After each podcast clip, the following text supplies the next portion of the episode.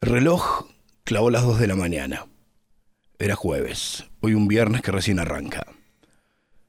La mosca que hace tres horas sigue imbatible, dando vueltas.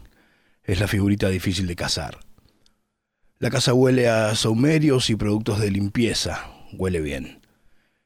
La soledad del lugar genera un lindo ambiente. El gato sobre la cama, al lado de la silla desarmada, que me hacía doler la espalda incluso. La sábana se echa un nudo. El perro al lado del calefa y la mosca y su ruido blanco alrededor. Me siento a escribir, a hacer un paneo del lugar. No es muy grande, son 12 metros por 8. Hay madera por todos lados y guitarras. Guitarras hechas con otras maderas. Las pantallas de las computadoras generan buena luz, la cerveza fría en un vaso muy parecido a un cono de palomitas. Y aquí en la mesa me encuentro con un paquete de cigarrillos, cassette, un Batman, y muchos cables, como pelos enredados de una gran siesta. El micrófono apunta hacia mi boca como un misil. La mosca vuelve a pasar, y en este caso lo hace muy cerca de la oreja. Creo que las moscas vienen preseteadas para ese acto. Creo que la mosca nace para pasar con su aleteo fuerte y veloz, solo para generar esa incomodidad y sorpresa de su paso fugaz en el aire. La canilla derecha, en este caso del agua fría, gotea. Solo si no la aprieto bien. Entre la mosca y el goteo se genera una melodía o un tiempo o un ritmo.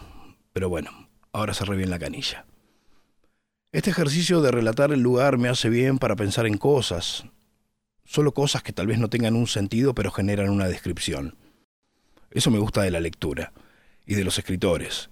El momento justo, la definición, el arte de poder contemplar en letras un lugar, un aroma, un tiempo, el día o la noche, estos vómitos de letras me recuerdan libros, canciones, palabras, personas, lugares. Eso que uno hace cuando la cabeza queda libre, cuando no depende más que de uno. En el fondo suena la bomba presurizadora de agua que está dentro de la casa y hace un ruido como si fuese una impresora 3D, pero no lo es. Recuerdo una vieja amiga de Henderson que una vez escribió una gran canción no recuerdo la letra completa, pero sí recuerdo el título y también me lleva a pensar. Aquí se los dejo. No hay peor silencio que el que no te deja dormir.